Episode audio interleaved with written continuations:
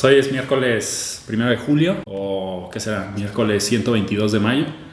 Eh, pero bueno, de, chequé las efemérides del día de hoy, nunca la checo. Hoy es el Día Internacional del Reggae y creo que estamos en la peor disposición para el reggae, ¿no? O sea, creo que nos caería muy bien ¿no? Eh, el- un poquito de reggae, pero no.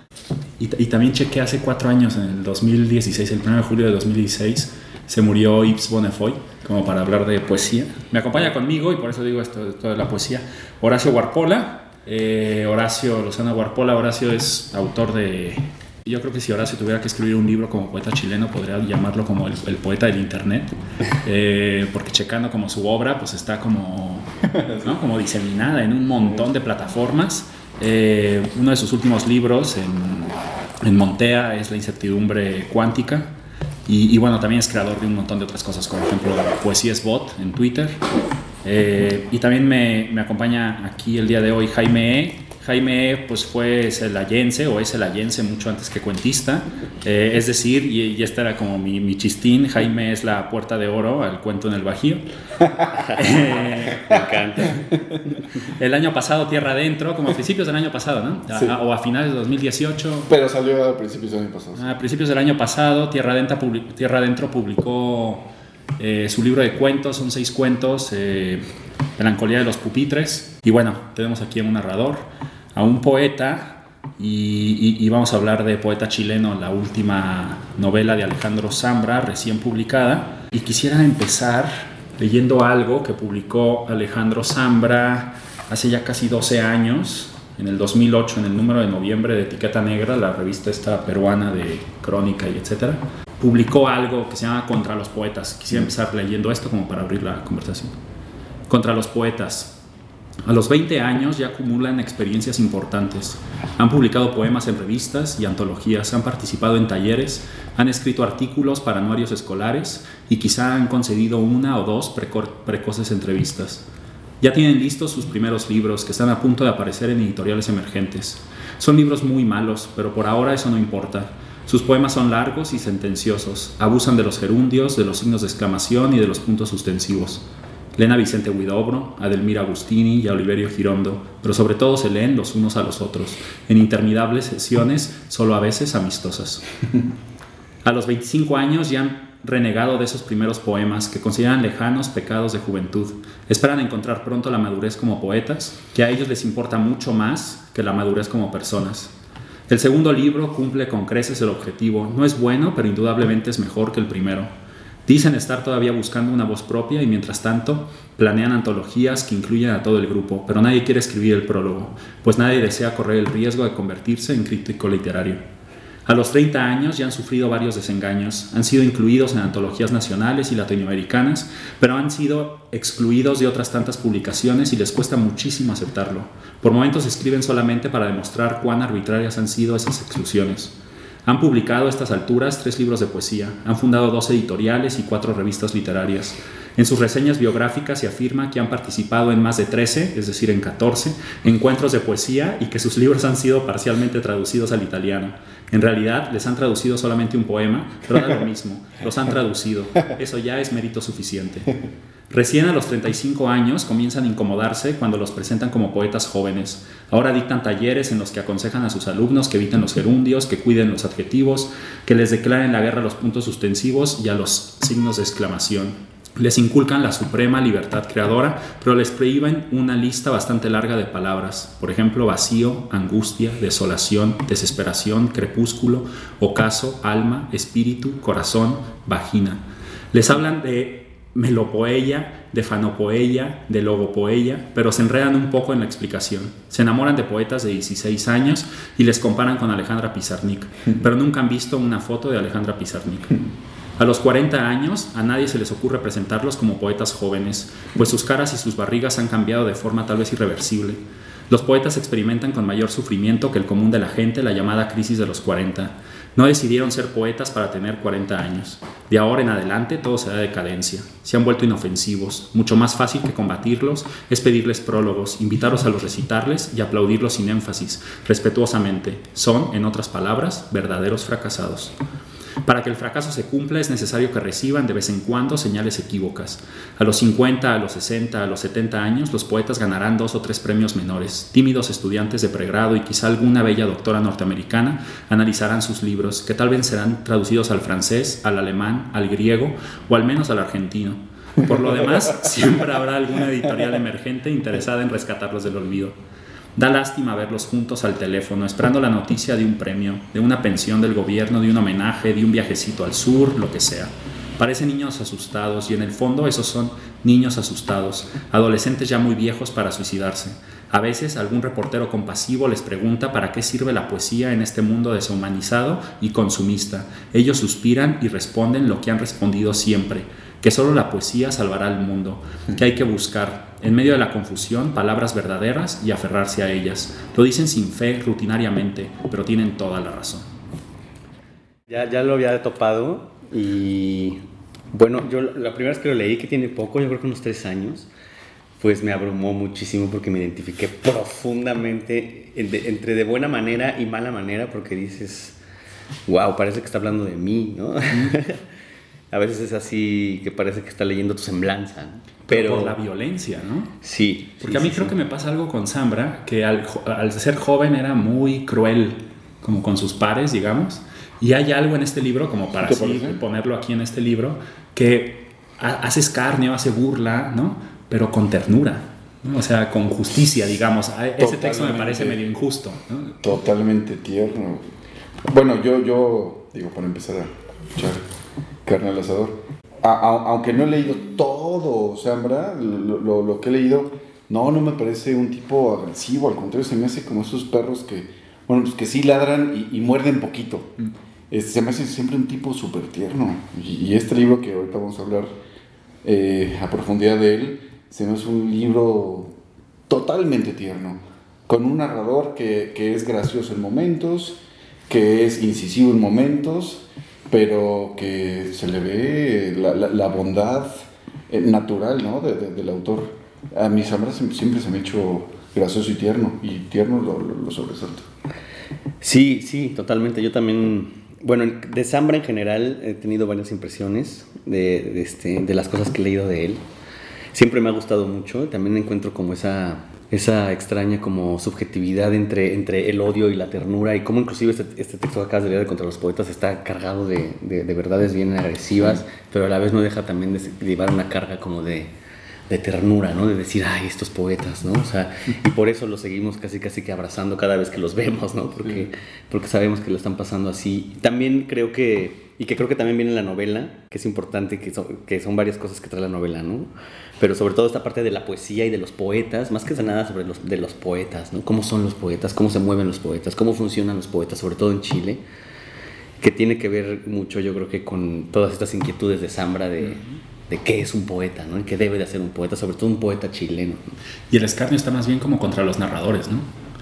porque creo que hay un como desprecio y, creo que ahí es donde yo digo que es como, este, como esta crueldad tierna, porque creo que dice poeta chileno, pero en, el, como en la clave del, del, textito este que leí, podría llamarse como contra los narradores chilenos, porque todo el tiempo él está contra sí mismo, él se está pidiendo disculpas, está diciendo, bueno, yo soy narrador chileno y los narradores chilenos hacemos novelas sobre los, no, o sea, es decir, eh, los detectives salvajes, etc. Sí, a mí, a mí, esa parte del libro me llamó mucho la atención, cuando, que además ya es en un momento avanzado de la novela, donde ya empieza él a hablar en primera persona como Alejandro Zambra y empieza a decir, ¿no?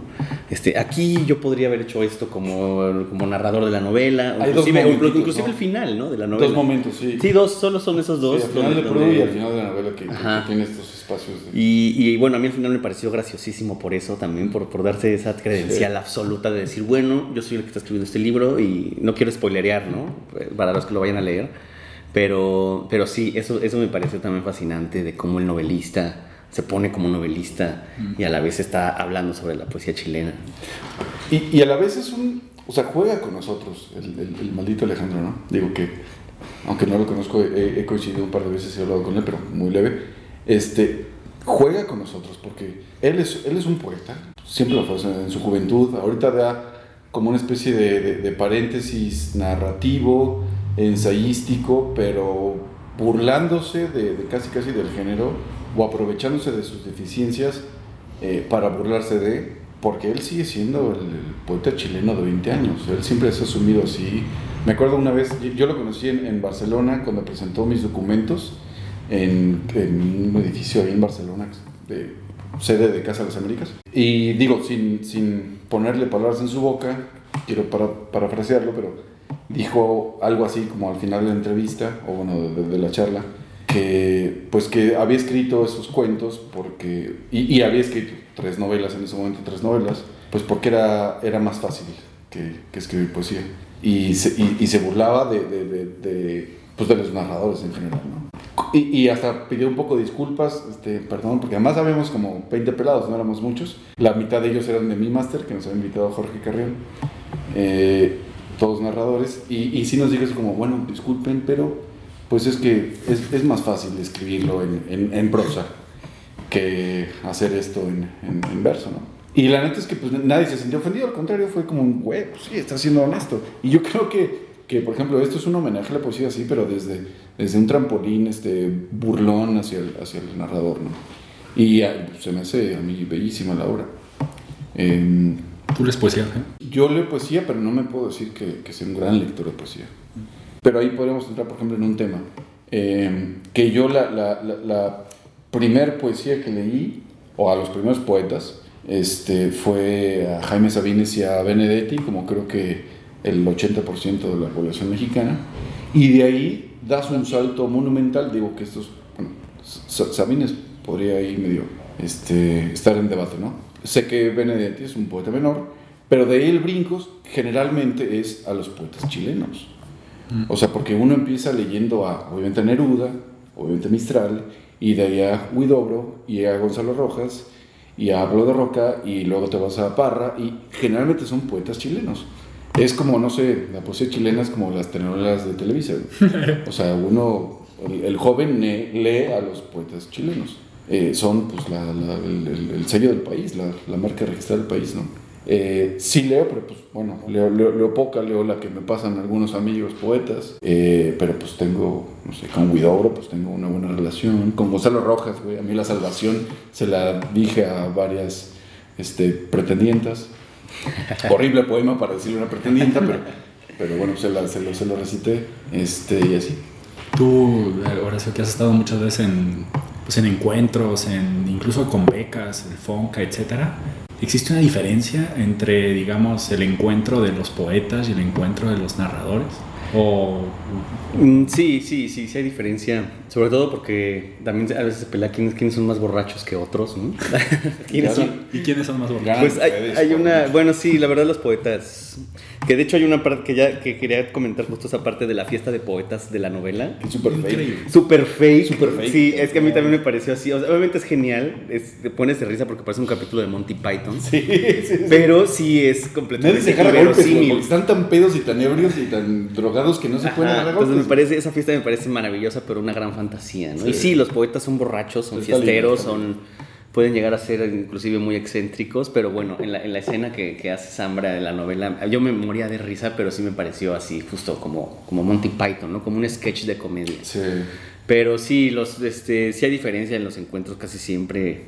A mí lo que me pasó y lo que me pasa mucho, que ya lo he platicado con Jaime, es que yo, yo leo más narrativa que poesía desde siempre, ¿no? Yo me formé leyendo pues novelas, cuentos. Y eso es interesante porque cuando te juntas con poetas o poetas jóvenes, este, enormes lectores de poesía, ¿no? bibliotecas voraces de poesía latinoamericana, francesa, japonesa, lo que quieras, pero muy malos lectores de novelas, muy malos lectores de narrativa, ¿no? A excepción de las novelas imprescindibles, ¿no? Claro.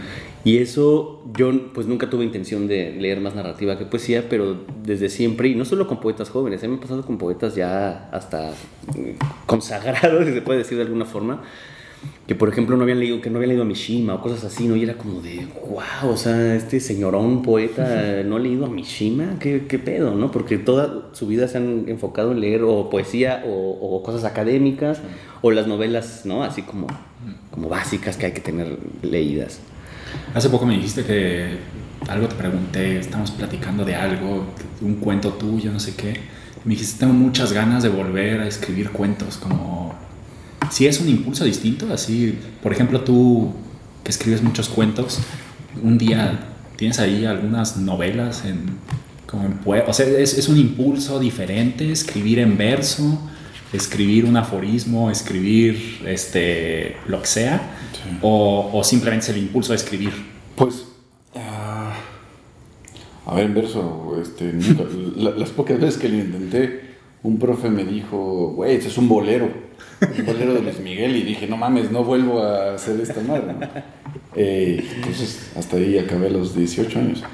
Eh, pero sí, o sea, bueno, sí, aunque ahí tengo un par de proyectos de novela, porque no, no son más, y un proyecto libro que más o menos a la mitad, sí sé, creo, sí sé diferenciar cuando, pues cuando el impulso da más para, el- o, la pulsión, porque creo que es eso, esa es la palabra correcta, la pulsión es, da para material de cuento, ¿no? O sea, sabes, cuando, cuando algo, alguien te cuenta una historia o cuando tú en el día a día cometes un error o te pasa una circunstancia, sabes que tiene pulsión de cuento. Eh, que no es lo mismo que, que- la novela, que a mi entender es, es más, eh, no necesariamente complicada, pero a lo mejor más, eh, digamos, te- tejes más los, los hilos eh, y habla de muchas cosas más, como obviamente en esta novela. Y por ejemplo, para, para hablar del libro de Zambra, yo conocí a Zambra por este libro de mis documentos de, de cuento, que ya los leí hace siete años, cuando lo, lo sacó. En su momento fueron una gran influencia para, para mí y para el, el librito este que, que mencionas. Eh, recuerdo que lo- los leí, o sea, los, devoré, los volví a leer mientras estuve allá. Y sin embargo, luego leí Bonsai, luego leo este libro, eh, y Zambra sigue manteniendo los mismos temas, o, o temas muy parecidos, pero les sabe dar eh, la extensión y la, como, la urdimbre, digamos, el, el- el tejido, la trama necesaria para que, por ejemplo, hay, hay un cuento en mis documentos que se llama Camilo, eh, donde un niño pierde, bueno, no, no, no pierde su papá porque todavía no sabe, durante el cuento no sabe si está eh, vivo o muerto, pero sabe que eh, por la dictadura eh, es exiliado y que tiene un padrino. Entonces dice, puta, pues si mi jefe no lo va a conocer y está lejos, al menos voy a conocer a mi padrino, ¿no? Entonces va y toca la puerta y, oye, tú eres mi padrino, se llama Camilo, gordito, y luego crece y, tiene a, a ese papá falso. Y ahora leo Poeta Chileno y pues obviamente la mitad del libro es sobre, sobre qué ser padre o qué ser padrastro, ¿no? Entonces, eh, le caché, en, en- te digo, en estas dos novelas que he leído Zambra, no son muchas, los temas recurrentes en el libro de mis documentos y creo que pues, son sus, sus, sus vicios, sus issues, eh, que está muy bien llevado aquí.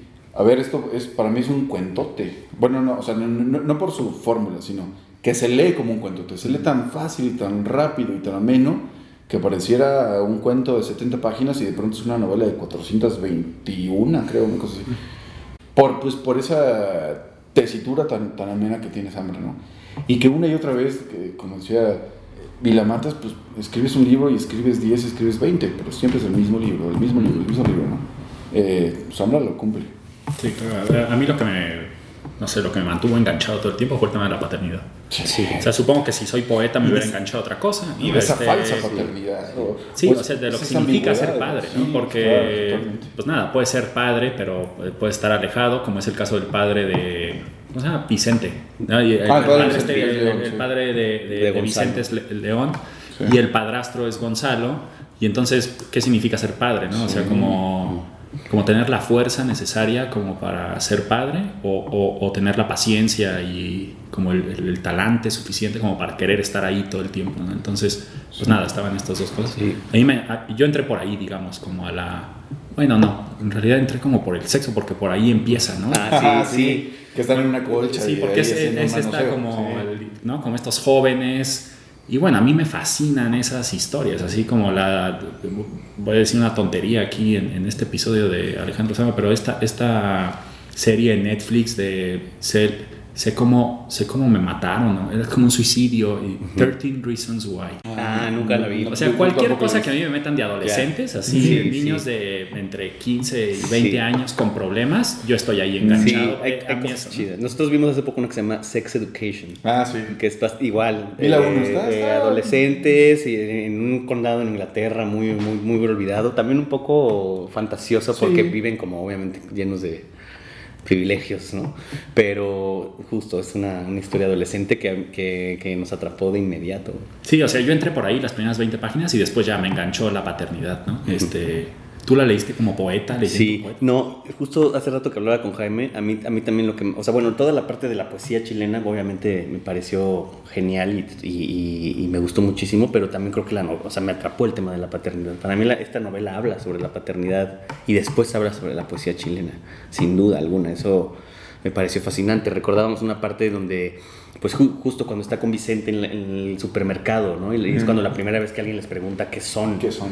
Y tanto, y bueno, el- obviamente Gonzalo, que es el padrastro, es el que se clava más, pero después de ahí el niño empieza a entender. Sí, ¿no? Gonzalo dice, y- somos amigos. Sí, somos amigos. Pero se siente era- muy arrepentido. fácil, ¿no? Se arrepiente muchísimo y, y- y es algo que lo empieza pues a torturar varios días, ¿no? Lo habla con, con esta chica, con... Y, y, y lo vuelve a tomar ya al final de la Claro. novela, cuando se vuelven a encontrar. que de hecho es bellísimo esa parte porque... ¿Podemos spoilerear aquí o, o Sí, mejor, sí. mejor no? O, No, sí, no, no, o sea, tenemos una audiencia de millones.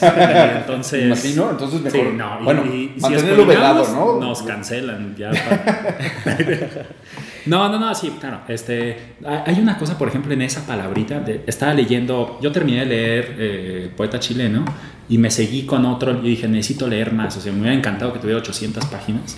Y agarré La vida privada de los árboles, que me pareció que era como la más similar a esta, porque también hay un padrastro ahí, lo que sea. Y encontré También unos está en versitos tercera, de... ¿no? ¿eh? ¿Está en tercera también, creo? Creo que sí está en tercera persona. Sí, sí está en tercera persona no también. No, está en tercera, dice Julio hace no sé qué. Sí. Y, y hay unos versitos de Emily Dickinson en La vida privada de los árboles, como tú dices, siempre está escribiendo sobre lo mismo. Eh, que dice, Our share of night to bear, our share of morning.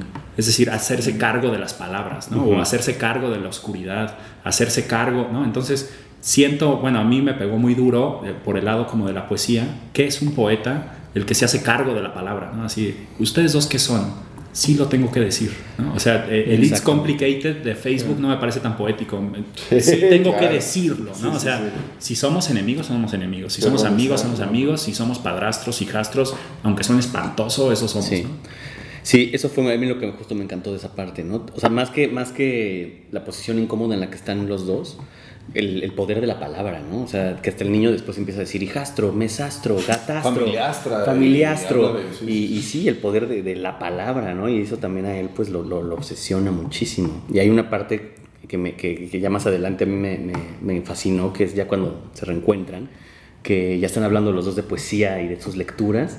Y dice, es que ahora estamos, están hablando dos, dos poetas, ¿no? Están hablando dos poetas chilenos. Ya no son el hijastro y el padrastro, son dos poetas chilenos hablando de poesía. Con No, dos pues, generaciones, la vaca sagrada y el, sí, y el claro. consuelo, sí, sí. Y, y están ahí, ¿no? Este, eso, eso me pareció también encantador. Y sí es democratizador, ¿no? Como la literatura, o sea, si no, pues no sé, un poeta puede estar hablando con un narrador, un, un- un escritor de 80 años con uno de 20, y al momento de hablar de literatura, o sea, es como con el alcohol, pues, o sea, ya no, no haces distinción, el de 80 no pendejea al de 20, ¿no? O, o no, o no creen ustedes que es como... O sí, o lo hace de forma elegante, porque, por ejemplo, cuando, cuando aparece el personaje de. que a mí me llama mucho la atención, qué poetas elige eh, Zambra para, para que, que este- existan en su novela, ¿no? En primera, que, que el protagonista se llame Gonzalo Rojas, pues no es ningún accidente, ¿no? Es, como que le quiere dar su lugar, Gonzalo el Rojas.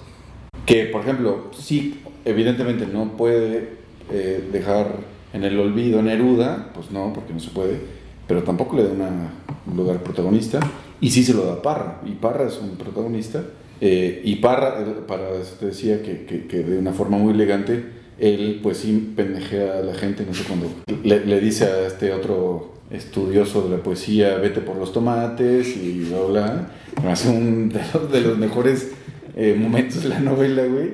Porque además, bueno, yo, yo que en lo personal aunque lo he leído eh, suficiente, no- jamás he visto buenas entrevistas de Parra, me lo imaginé totalmente en, en su casa, güey, viejito, viniendo una siesta, o sea, viene una siesta, además creo que se despide porque se va a la siesta, el cabrón es un dormilón.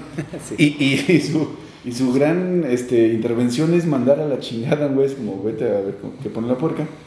Eh, pues creo que se me olvidó la pregunta de, de dónde iba este pedo.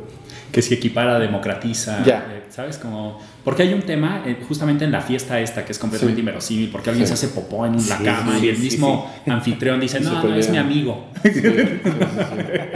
Eh, al final ya son como las 3, 4 de la mañana y una chica dice, es que son muy cagados estos poetas, o sea, como, es que son igual que todos, o sea, como que la- el club de los poetas, como el club de los rotarios o el club de, no Sí, sé, sí, sí. eh, son igual que todos los clubs, o sea, es decir, son nefastos, pero aquí son un poquito menos misóginos, aquí son un poquito menos...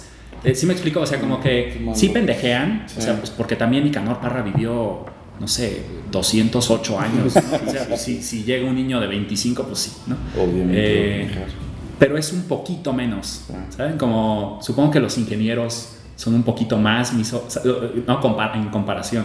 Un poquito menos peor, sí. Hay una parte que estoy buscando justo de, de lo que dices que, que me pareció una estampa también maravillosa. Es que además, bueno, durante toda la novela también yo estuve haciendo la analogía con la poesía mexicana. Que, eh, eh, bueno, es, Es muy interesante, güey, Es, porque idéntico, ¿no? O sea, hay una parte que me encanta cuando, cuando, la, cuando Prue está, está haciendo las entrevistas con, con a todos los poetas y va pasando, ya sabes, del poeta performer, el viejo, el que, el que tiene los seudónimos. Ese me encantó porque dije, ese soy como yo.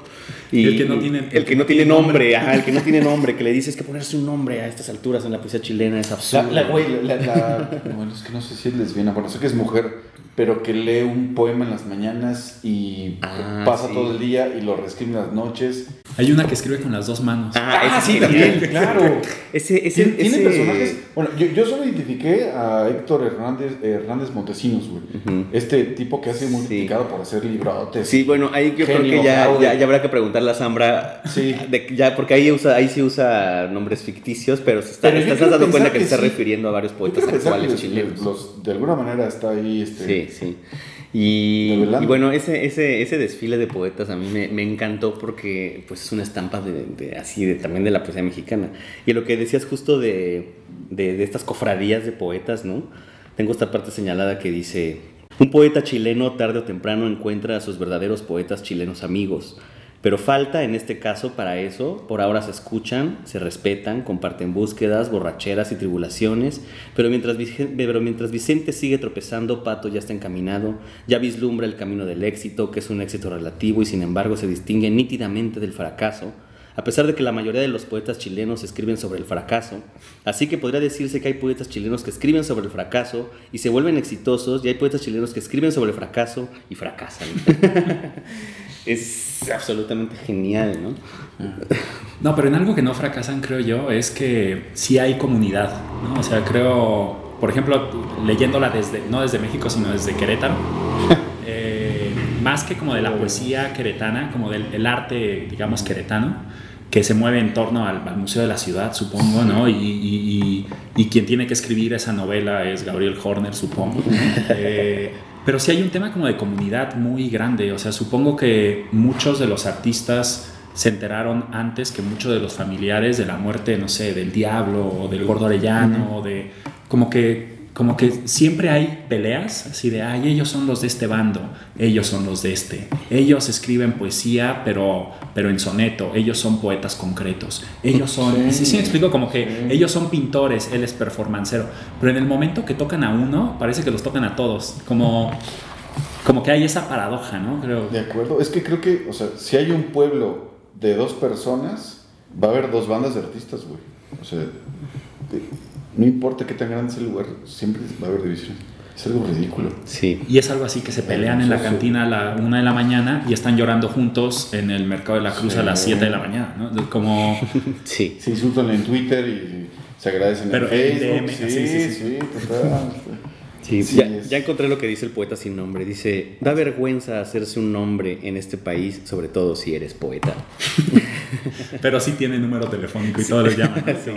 ¿no? tengo nombre, pero que todos me encuentren. Es que los, los poetas chilenos en la novela son excelentes para las entrevistas, güey. O sea, les fascina ese pedo. Y, un libro así como de, bueno, yo para mí fue muy placentero, porque aparte el narrador como que te va platicando y como tú dijiste, Jaime, las 400 páginas se sienten como 70. ¿no? Eh, ¿Cómo lees tú como, digamos, como escritor, aún con una novela tan placentera, desmenuzas, tienes ahí un montón de post-its, este, como analizas o... Mira, tengo narradores, o sea, que, que, que me gustan mucho y a los cuales sí los como intento como, como desmenuzar, ¿no? Como te llegan las carnitas y quieres saber qué es buchi, qué es este, maciza. Pero hay otros, y creo que es, es, un, un, plus, una virtud, hay otros que no los... O sea, que ni siquiera me presto a analizarlos porque me, me, pues, me enganchan. Y, y, la primera lectura, por lo menos, es eh, fluida y placentera. Y esos son, igual, claro, eh, generalmente son eh, la mayoría medio contemporáneos, el, lenguaje actual que yo puedo entender. También hay otros eh, decimonónicos, lo que sea, eh, que, con los que sí compagino y, puedo seguirme leyéndolos mucho tiempo.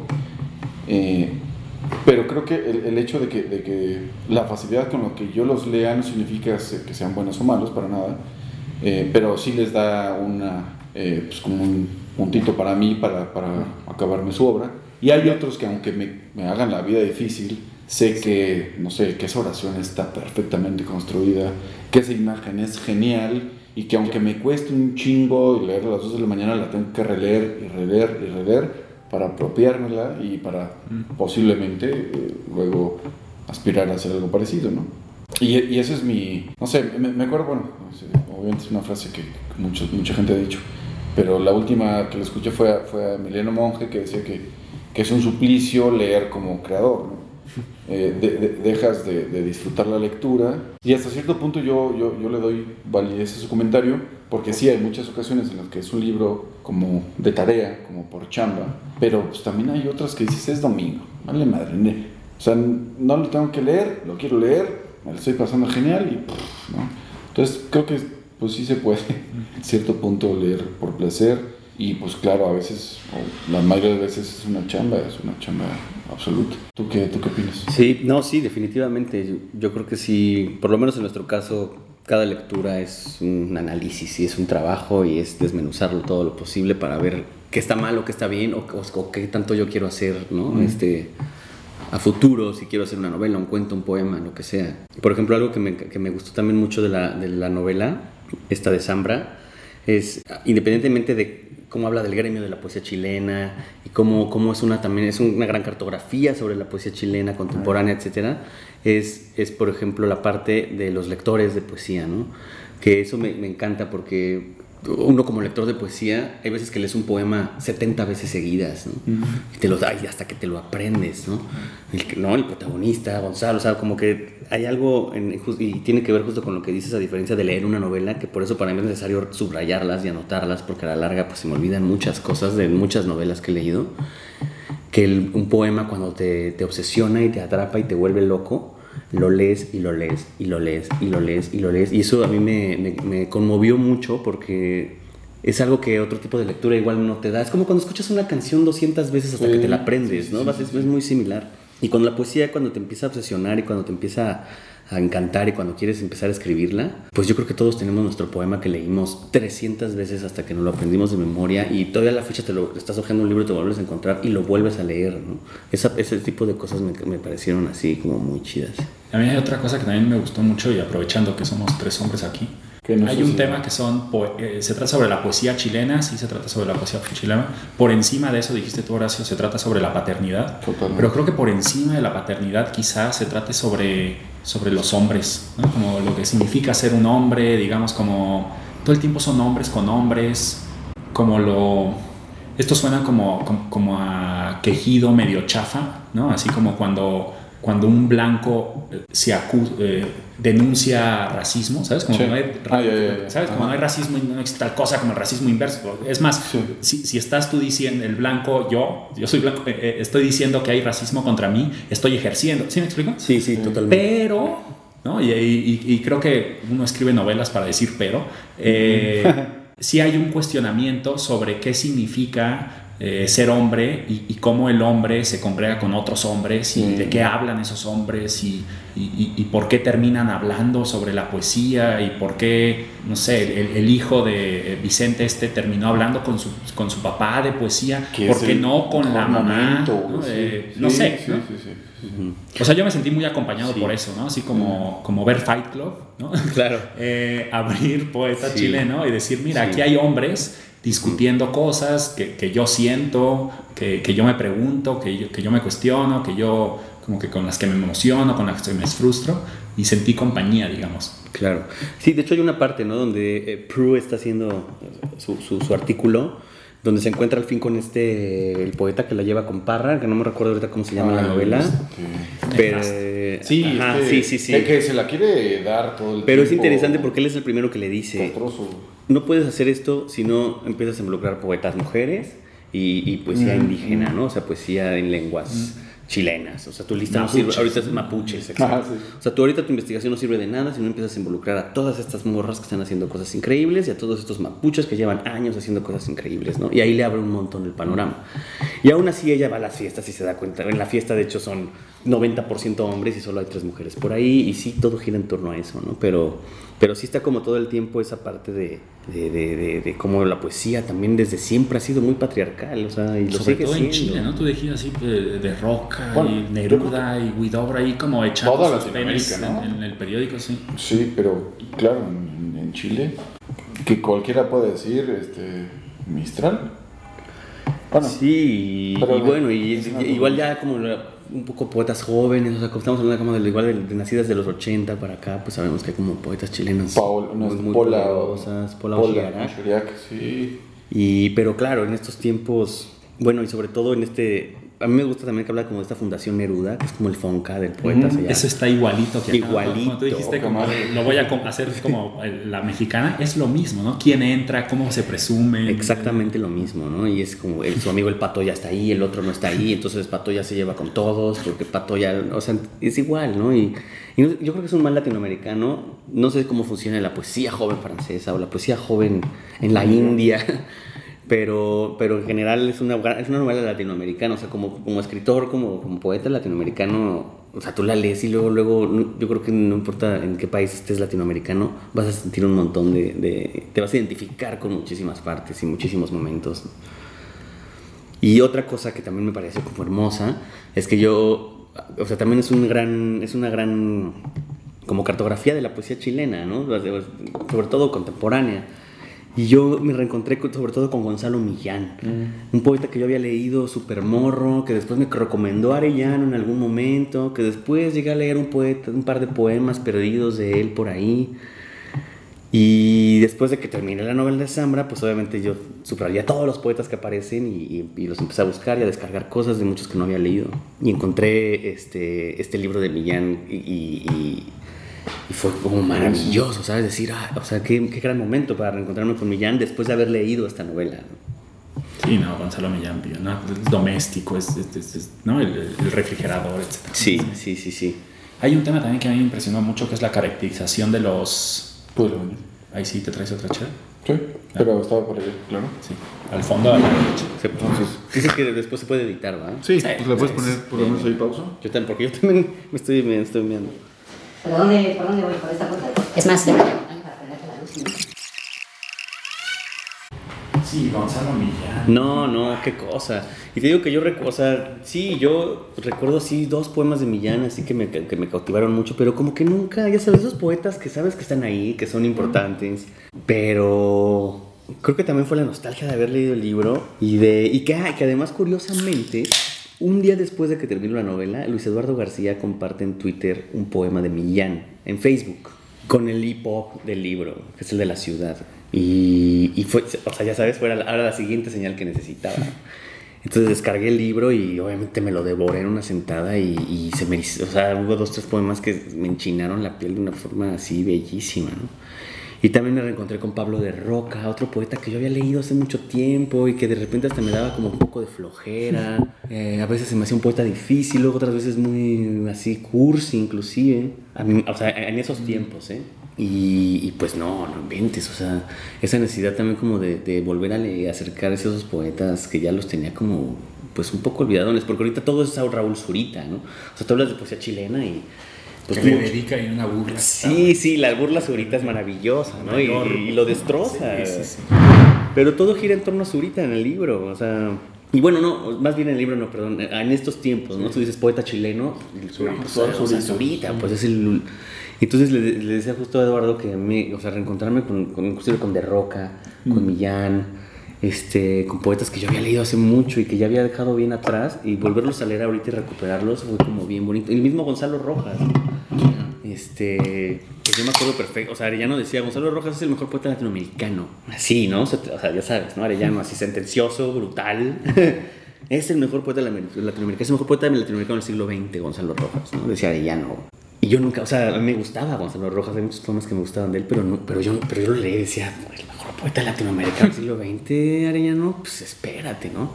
Y me bastó después de la novela aventarme tres, cuatro poemas para decir, uff, esto como que requiere ya de sentarme unos varios meses, ahora sí a leer todo Gonzalo Rojas, ¿sabes? Porque es otra cosa de la poesía.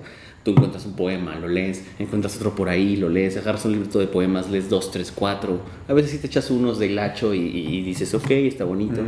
Pero ponte a leer toda la obra de un poeta, la obra completa de un poeta, y es donde ya la perspectiva se... se, se Luego hay otra cosa que creo que hace aquí, que como que te abre este tema del género, ¿no? Así como... Porque exactamente qué es poesía. Como tú decías, o sea, como todos los libros de Zambra en realidad son poesía. Y también el mejor poeta chileno, pues no sé, a mí, a mí Pedro Lemebel, con todo y que, no sé, supongo que hará prosa, Suro, supongo que escribe crónica, o no sé por qué será reconocido Pedro Lemebel o, o ahora happenings, ¿no? Como, Yo empecé a leer con, ¿no? sí, claro, como crónicas. Estas como video, como, pues sí, como lo que hace Deche de Virgen aquí, ¿no? Como estas como cosas del cuerpo, ¿no? Sí. Pero a mí me parece un poeta. Oye, bueno, también yo quería este, mencionar, bueno, creo que podemos pasar 10 horas hablando, o 10 horas o más hablando de esto, ¿no? Eh, pero yo quería sacar a colación dos temas. Que, que, digo, como narrador o como puedo intentar analizar la novela de forma narrativa, o su estructura narrativa, es que, eh, pues dos cosas. Una, el, el, el lugar de... Bueno, una, una, cosa que me gustó mucho y una cosa que no me gustó tanto. La que me gustó mucho tiene que ver con el cuarto. Mm. El cuarto en el que pasan todos, absolutamente todos los personajes. Yo sé que si un día me encuentro a Sambra en una borrachera le voy a decir, güey, te caché esto, porque pues claro, era obvio, ¿no? Ahí viven todos ahí duermen todos, unos cogen, bueno, bueno, varios cogen, pero no necesariamente no, pero todos. Sobre todo la mamá y el hijo. ¿no? ¿Sí? Es donde son sus primeras iniciaciones sexuales, ¿no? Como... Sí, las primeras, pero bueno, pues también, claro, ahí entra Pru y también es el cuarto de Gonzalo. Eh, le, le, decía a, a Lalo de, de que, que, para mí eh, gran parte de, de, de, este tejido narrativo eh, se le tiene que aplaudir al hecho de que existe ese pequeño cuarto. Yo, yo, yo leí algunas entrevistas incluso antes de que, que, empezara a sacar este libro, donde creo que Alejandro con, con su esposa Jasmina vivirán, no sé, en alguna especie de departamento o casa, no sé, pero que él tiene un cuartito como en la azotea al que le llama Chile y al que le dice a su hijastro, de voy a escribir a Chile, ¿no? Y él se va a ese pequeño espacio. Entonces creo que lo, llevó acá de una forma magistral y le digo a, a Lalo que, que a mí me fascina este nodo en la novela en el que todo confluye, que es esa, esa, pequeña habitación que existe en la casa, que es por donde todos pasan, güey. Y donde todos pasan y donde todos los poetas pasan y donde se reorganiza, bueno, se desorganiza y se organiza el librero de, de varias maneras. Eh, llega esta pequeña novia de Vicente y le da un... Güey, hay que tener buenos libros, ¿no? Que a mí me causaba escosor porque, güey, ¿por qué estás solo juntando pendejadas? Este a mí se me hace eso fenomenal, güey.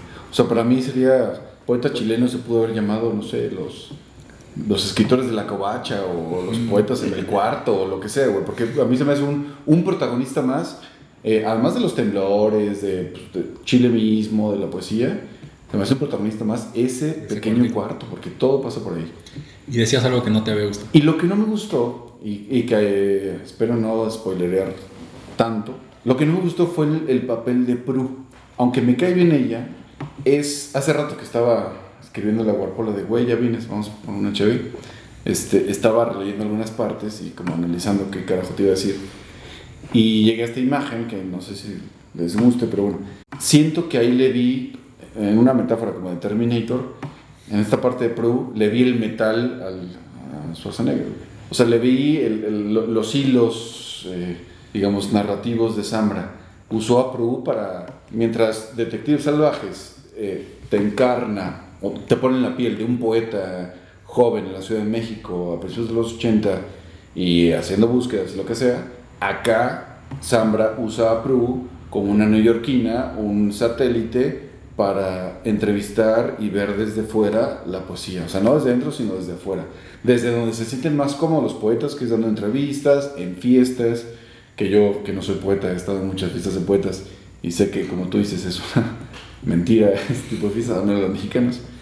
Eh, siento, a, a, a mí Prue, siento que la, la- la usaron, fue una lata y acabó el capítulo aquí donde puso la, que es una de las intervenciones del, del narrador. Al final, donde sale Prue, parece que la dicen, adiós, adiós lata, ya no te necesito más, te lanzo. Te podré seguir en Nueva York, pero sabes que hay muchos novelistas que van a escribir mejores cosas, cosmopolitas de ti. Yo ya no te necesito más, ¡Puf! la avienta. Y lo siento cruel, lo siento un utensilio.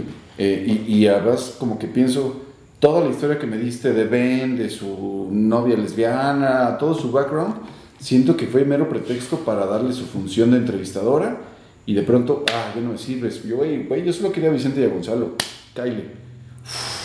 Ahí es donde yo le vi los hilitos de la novela Zambra y fue como de los poquitos que dije, ah, fuck, no. A mí fue lo que más me gustó, fíjate. ¿Sí, bro? Es que yo, yo siento que esta novela es muy como nostálgica.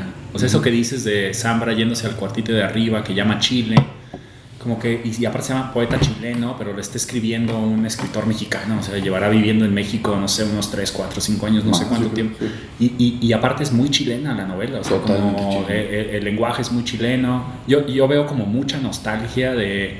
Y a mí más bien lo que me parece como que me faltó es que nunca sé desde dónde está siendo escrita la novela. O sea, no se menciona México, no se menciona que hay nostalgia, no se menciona que supongo que Sambre estará perdiendo el acento, perdiendo el territorio, perdiendo la familia, perdiendo las raíces, sobre todo teniendo un esposo, un hijo mexicano, supongo que est- está dejando de ser chileno y ahorita yo creo que es como panameño y en tres años será de- Belice y luego, ¿no?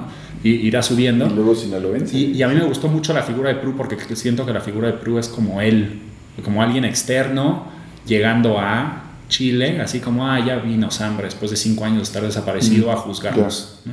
Eh, eso me gustó. Y, y fíjate que a mí lo que menos me gustó y a ti te gustó muchísimo fue lo de Parra. Yo odié el capítulo de Parra. ¿A poco? Sí, sí, no, lo odié, lo odié, lo odié. A mí, perdón, paréntesis, creo que los mejores diálogos son los de Parra y los del final entre Vicente y, y- y, este Gonzalo. Esos dos momentos que además se hacen en la parte final, para mí son los, en cuestión de diálogo, lo, lo más relevante. No, no te gustó Parra. O sea, no, no, lo- los últimos diálogos sí, pero los de Parra no. Es que yo soy muy fan de Parra, así como de todo lo que se escribe de Parra, así la biografía de Gumucia del año pasado, como 800 páginas de Parra, así, Sí. ah, viva Parra. eh, no sé, es lo, Lo que más me sentiste caricaturizado. ¿o qué? gusta. Sí.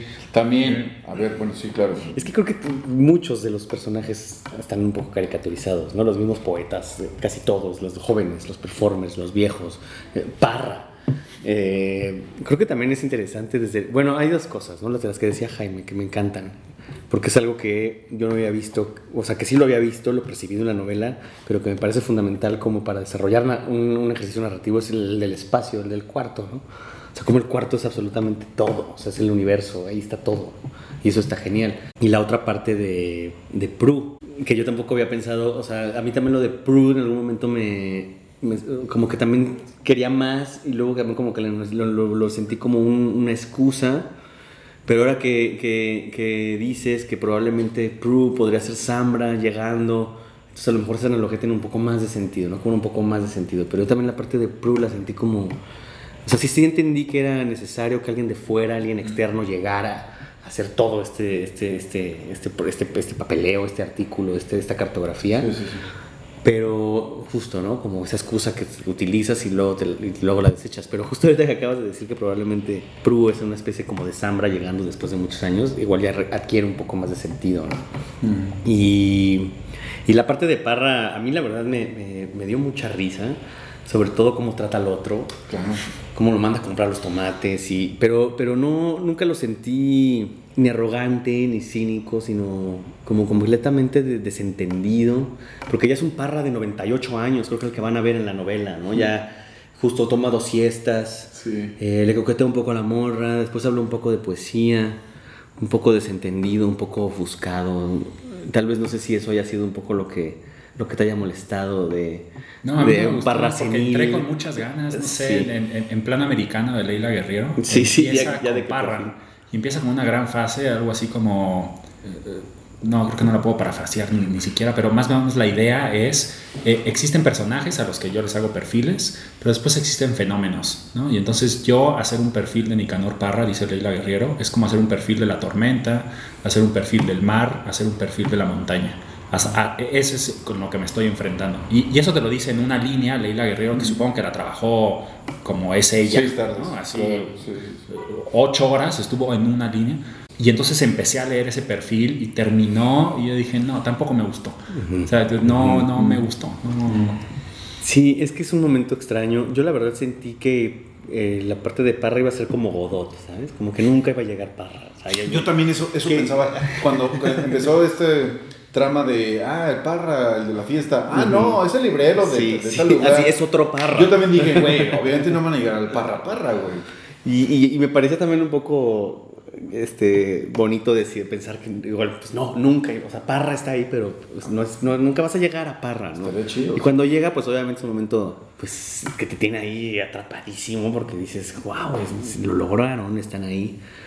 Y, a mí, no sé, no sé si me gustó o no me gustó, pero sí creo que está un poco caricatur- caricaturizado Parra, pero también no sé cómo era ese último Parra, ¿sabes? O sea, tal vez hubiera sido el Parra de 50 años, o no, al menos, el Parra de, de menos, de 90, ¿no? Que todavía estaba lúcido y brutal. Sí, sí, Este sí. ya sí, pues esa, esa estampa de Parra es dura, ¿no? Y, es, y, y- y también te das cuenta que, pues que nada más era visitar a Parra solo para que se, se complementara la cartografía del artículo, porque sin Parra vivo, pues no, no tenía ningún sentido todos los otros que a los que había entrevistado, ¿no? Sí. Y algo más, porque tú decías, Jaime, nos podemos quedar aquí como la novela. Creo que se pudo haber extendido en 1300 páginas. Totalmente. Incluso el, el narrador te lo dice, ¿no? Así, ¿Eh? ya vámonos. Ah, claro. Sí, sí, ¿no? sí. Ya, como que te prende la luz, las meseras te suben las sillas y pues ya ni modo, o sea, ya te tienes que ir, ¿no? Sí, no, a ver, es, es deliciosa. Bueno, solo terminar diciendo dos comentarios rapidísimos. Eh, eh, eh, estuvo coqueto porque yo, eh, semanas antes de leer esto, eh, había leído a María Enríquez con Nuestra parte de noche. Entonces tenía un sonsonete argentino. Eh, luego, bueno, entró Zambra con el sonsonete chileno. Se me metió Stefan Zweig, que no tiene sonsonete porque era traducción, pero...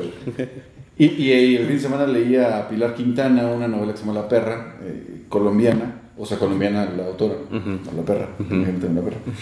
Eh, y también tenía su sonsonete, entonces estuvo padre el viaje así como en tonos, güey, latinoamericanos. Eh, yo, yo disfruté mucho su, el, el chilenismo. Sí, yo también lo disfruté muchísimo. A, a- a mí me encantan como los huevones, así. Sí. ¿Sabes? Lo, lo disfruto mucho en las novelas, pero en las películas chilenas no tanto porque no les entiendo ni nada. No sé si vieron esta última que se llama Emma, creo. o La última de, de La Rain. está, muy, está, está muy chida la peli, pero la tuvimos que ver con subtítulos. Sí, Pero supongo bueno. que es como ellos ven esta última de ya no estoy aquí. Ah, imposible. sí, imposible claro, pues, verse en claro, es imposible verla. Chile, Brasil, sí, sí, sí. Uruguay, es Imposible. imposible. Tienes que verla. claro. con subtítulos igual. Claro, pero, sí, sí. perdón. Nada más, quería como, digo, una última participación y más bien como preguntas y ustedes. Eh, hay, eh, es algo bastante evidente, en el libro ha- hay dos momentos en los que el, el autor, o sea, porque no puedo decir que sea Zambra humano, pero sí Zambra autor aparece o, o se muestra en el libro, ¿no? O sea, que, que no solo es el narrador, sino que se quita la máscara y dice soy yo y, le habla al, al- al lector. Y se me hizo pues bastante particular, no me desagrada este recurso. A veces lo sentí, bueno, a ver, pueden esto, ustedes ver dónde están. Ujú, ujú. Eh, estructuralmente no, no, no están equilibrados, pero pues aparecen. No me molestan en lo absoluto, sin embargo lo sentí como no tan simétrico. Y me da la impresión, o, o cuando estaba leyendo más bien después de leerla, a- a- habrán seguramente ustedes visto algunos capítulos de, de ese Disney de los 70s en los que, no sé, por ejemplo, bueno, ni siquiera sé si es Disney, Disney no es una barbera, ¿no? Winnie Pooh. Creo que sí. Mm, no sé, la Pero no verdad. importa, que la narración entra como en un libro y, la cámara se va a la historia y de pronto sale todo el capítulo y al final de la última escena se aleja y sale la paginita diciendo The End. Entonces, esa- esas dos participaciones del, del narrador que, que son coquetas, que, que- que me gustan, que, que no las quitaría, sí se me hicieron como un... Y pues eh, vivieron felices o no vivieron felices, o se fue a Nueva York, o podría esta historia seguir ocurriendo, bla, bla, bla. Como que me hablara, la sentí muy... Pues no está mal, pero pues, me lo hubieras puesto más veces o de otra forma, ¿no? Eh, no sé, ¿ustedes cómo la vieron? Sí. Es, es que yo estoy muy dudoso. ¿Me gustó o no me gustó? No lo sé. Este, están, pues creo que están bien. Pudo- pudieron haber estado mejor tal vez. ¿Cómo las mí me sintieron? encanta cuando alguien hace eso. ¿Sí? O sea, yo estoy en contra del equilibrio, la estructura, lo homogéneo, lo legible. ¿Sabes? Como el desvío, el desvarío.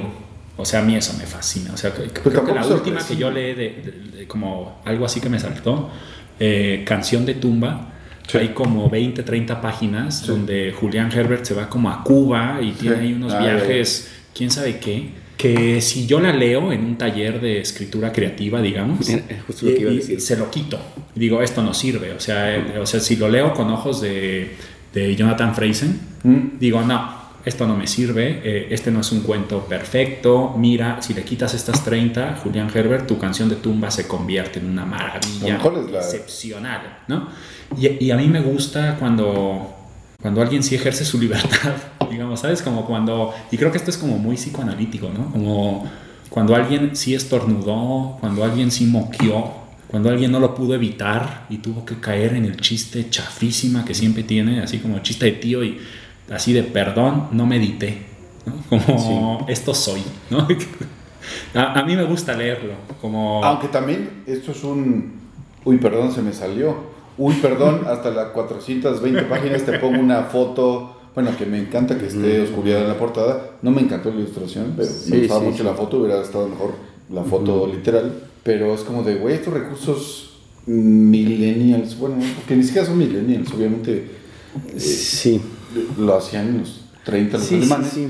Pero como que, ¿por qué está el Por- final? eh, es- es- a mí también eso me llamó mucho la atención, definitivamente. O sea, y, y- y obviamente, pues sin, sin- sin- sin saber cuál fue el proceso de escritura, sí, sí, sí parece que como que esa última parte es como tengo que darle una vuelta a este, a este trip, ¿sabes? Igual la tengo un poco atrapada, estoy un poco en el espiral, entonces si meto imágenes y si empiezo a meterme a mí como narrador, que también a mí me gusta, ¿eh? obviamente yo soy completamente pro a estos ejercicios. A mí también, a mí también. Pero eh, sí, sí, sí, o sea, siento que como la novela está llevando este ritmo y ya llevas tres, ca- casi 350 páginas en esto y de repente empiezan a aparecer estos detalles o estos recursos, sí te puedes llegar a pensar así como de, o los estás metiendo porque te los pidieron o te urgía terminar la novela y, y la tuviste que terminar así o no, o tal vez así es la novela y así tenía que terminar. Sí. Y si es un recurso, como dices, el final es, es, un- es así como de bueno, y usted decide, ta, ta, ta, usted sabrá, y es como, como medio Woody Allen, y no sabes como, ok, y tiene mucha onda. Y, Sí, y porque, dices, porque no, está, no está mal, obviamente. no Pero está mal ¿por qué habrá terminado este güey así su novela? O sea, si esto lo hizo de verdad porque es un recurso narrativo que quería utilizar desde el principio, Sí. o porque conforme la fue escribiendo, se le empezaron a aparecer estas como ideas de meter una imagen, de meter portadas del libro, que son ya las últimas 50 páginas, y cerrar así, ¿no? Como de... Entonces es como, a veces, no sé, uno podría pensar que lo estaban como apresurando a que la terminara, o no. Eso ya tendríamos que hablarlo con Zambra, ¿no? O como esa búsqueda de, de, de- de- bueno, as- así me lo imagino. O sea, a mí me agarró como, como en toalla. O sea, no, no me esperaba esas partes y como de, ay, ay, Sí. cabrón, ¿qué pedo? ¿Por qué me haces esto, no? Aquí. Sí, no, y es, y es muy chulo, sobre todo en un texto que no te esperas que empiecen a suceder esas cosas. Y que, bueno, pues tiene grandes y grandes picos. Quizás es- ese es mi, conflicto, o tal vez el conflicto compartido, no, no lo sé.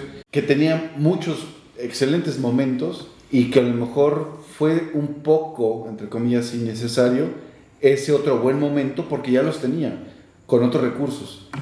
Eh, es como, como, que, como que se empachó, como que puso crema, o. Mm, Quizá no, ya, ya ya estabas excelente, ya estabas muy bien, esos diálogos fenomenales eh, al final entre Vicente y Gonzalo eran Sí, para mí gloriosos. ahí... Ese, ese último final. Ahí estaba, seguiremos, final. ¿sabes? Ajá. Ah, yo también, falta, yo también puedo decirlo de esa forma. sí, sí. O sea, me encanta el recurso y me encanta que se explore y que se lleve hasta las últimas consecuencias y que más en la novela narrativa latinoamericana. Me parece genial que los narradores estén arriesgándose. Sí, sí, sí. Pero sí, para mí, eh, la novela me, está, me, está- me cautivó tanto y me parece tan poderosa. Y esa última conversación entre, entre Vicente y Gonzalo me parece tan, tan brutal Madre. que creo que ya no tiene que decirse nada más, más que, que se sirvieran una última chela y listo, ¿no? Pero bueno, o sea, también está interesante analizar qué pasó ahí. Pues contrario a la novela, nosotros íbamos a terminar antes de que estemos desvariando y diciendo demás. Gracias, Horacio. No, pues gracias, gracias por invitarme, qué chido. Eh, y gracias a todo el múltiple auditorio. Que están por ahí. Este, nos vemos Un en gustazo. octubre. Bye.